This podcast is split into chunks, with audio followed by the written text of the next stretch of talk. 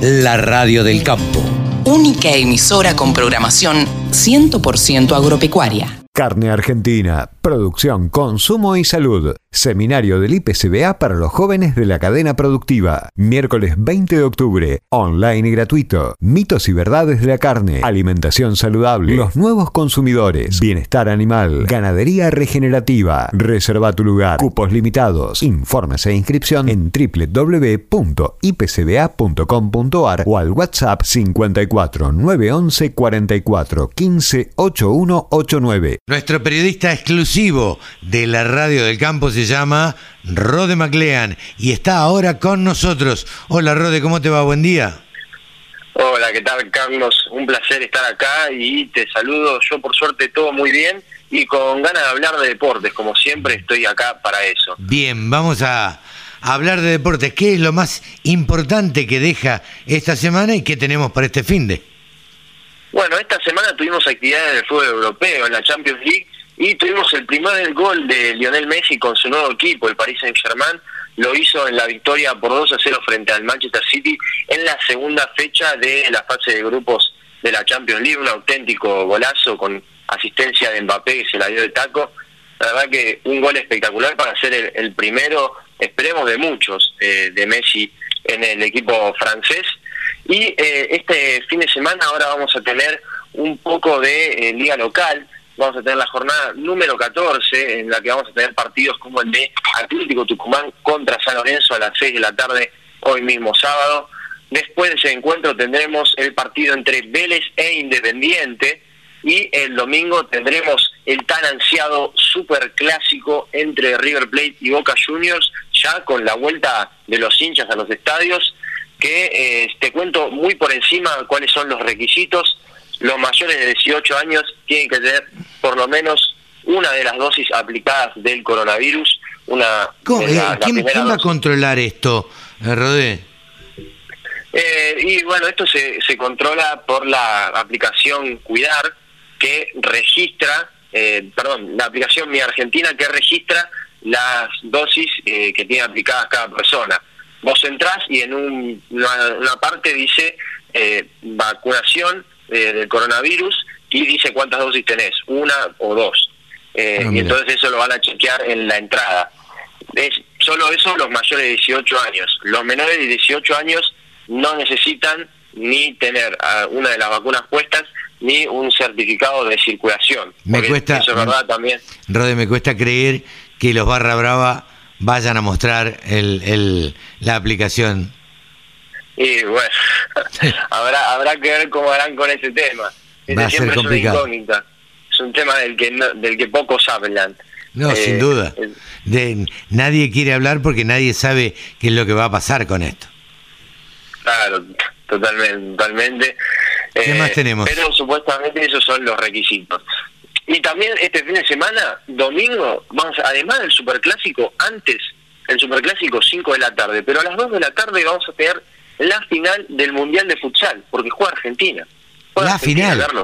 La final. Argentina eh, venció en la semifinal a Brasil, nada más ni nada menos que Brasil, que en estos últimos dos meses eh, perdió tanto en vóley como en fútbol 11 y ahora en futsal. no para de perder. No, decime, decime qué se siente. Decime que se siente, totalmente. 2 a 1 ganó Argentina la semifinal contra Brasil y se va a enfrentar en la final frente a Portugal que venció a Kazajistán por 4 a 3 en penales y 2 a 2 en el tiempo reglamentario. 2 de la tarde este domingo, final del futsal entre Argentina y Portugal del enfrentamiento entre Messi y Ronaldo de futsal, sería una cosa así, eh, porque Portugal es un clásico también. Y eh, ya cambiando de deporte, vamos a pasar a, al tenis. Diego Schwartzman, que tuvo actividad en el San Diego Open de tenis, en el que venció primero a Federico Gallo, el italiano, en dos sets, 6-2, 6-3.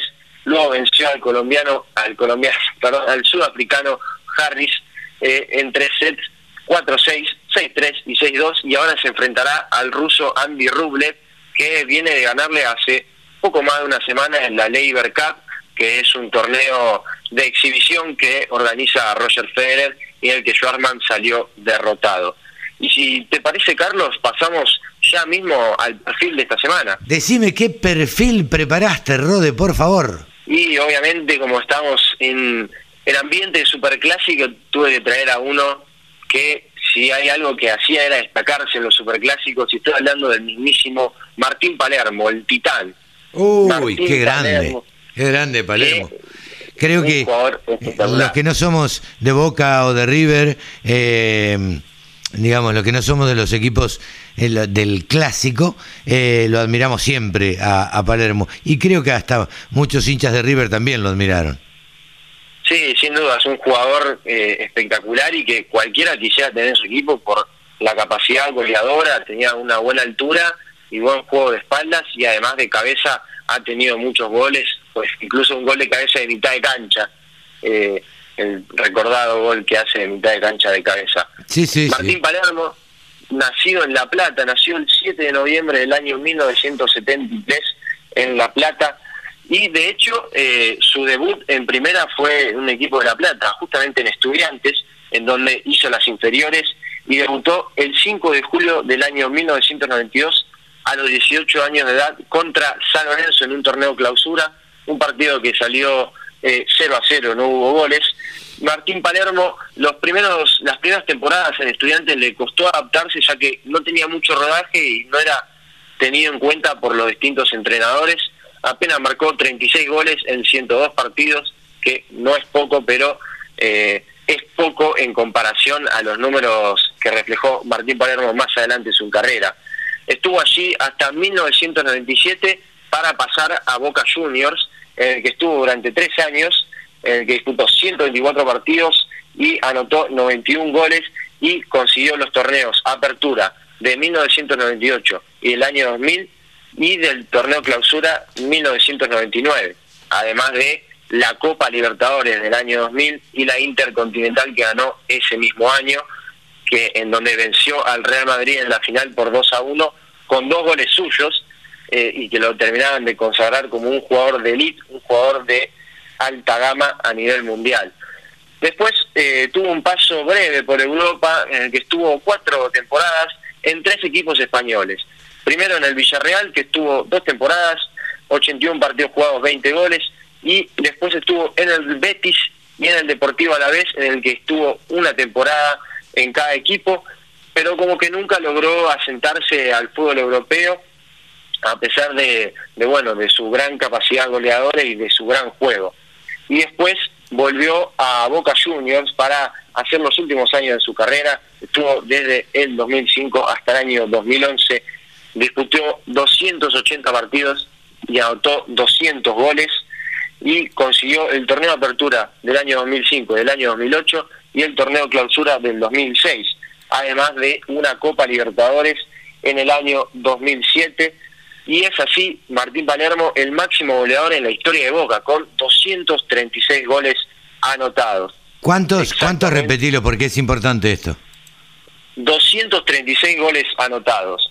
Y eh, ahora los datos contra River, jugó 20 partidos y anotó 9 goles. Y en todos los partidos que él anotó contra River Plate, su equipo no perdió. Es un dato interesante, es decir que los nueve partidos, los nueve goles, perdón, que anotó contra River, su equipo salió empatado o victorioso, nunca perdió. Eh, también tuvo un paso por la selección argentina, obviamente, disputó la Copa América de 1999 y el Mundial 2010. En la Copa América, un partido frente a Colombia en el que falla tres penales siendo este un récord a nivel mundial de fallar tres penales en un partido, una mala suerte para Martín. No, sí, yo eh, recuerdo, yo vi ese partido, Rodé. Em, el tema es el, el técnico también, porque ¿qué técnico autoriza a un jugador suyo patear tres penales? un, no sé, yo técnico, vos técnico, erró un penal, ¿lo dejás patear otro? Bueno, ponele Erró dos. ¿Lo dejás para un tercero? Una locura. Para sí, debe ser. Eso es un tema ya y se maneja en la cancha. Quizás habrá sido de Martín que, que insistía en querer anotar. Uno, creo, imagino yo que, bueno, fallé uno, bueno, el próximo lo anoto. Entonces, Sin duda. con esa mentalidad, quizás no lo dejaba patear, pero sí lamentablemente no fue su día porque falló los tres que pateó. Terrible, terrible, terrible. Pero bueno, eh, cosas de, del loco Martín Palermo, como le decían, ¿no? Exactamente, exactamente. Este, este, fue el perfil de esta semana, Carlos. Un gran recuerdo. De Superclásico y traje a uno que lo representa por lo menos por el lado bostero. Sin duda, sin duda, sin duda, Rodé. Muchísimas gracias como siempre y te esperamos la semana que viene con todo el deporte y una reseña siempre y algún recuerdo eh, de algún jugador importante que haya hecho historia eh, en el fútbol, en el boxeo o en alguna disciplina deportiva, algún argentino retirado ya. Gracias, Rodé. A vos, Carlos, nos vemos la próxima semana. Un abrazo a vos y a todos nuestros oyentes. Buen fin de semana. Rode McLean, aquí el periodista deportivo de la Radio del Campo. Carne Argentina, producción, consumo y salud. Seminario del IPCBA para los jóvenes de la cadena productiva. Miércoles 20 de octubre. Online y gratuito. Mitos y verdades de la carne. Alimentación saludable. Los nuevos consumidores. Bienestar animal. Ganadería regenerativa. Reserva tu lugar. Cupos limitados. Informes e inscripción en www.ipcba.com.ar o al WhatsApp 54 911 44 15 8189. Todas las voces. Todas las opiniones. La radiodelcampo.com.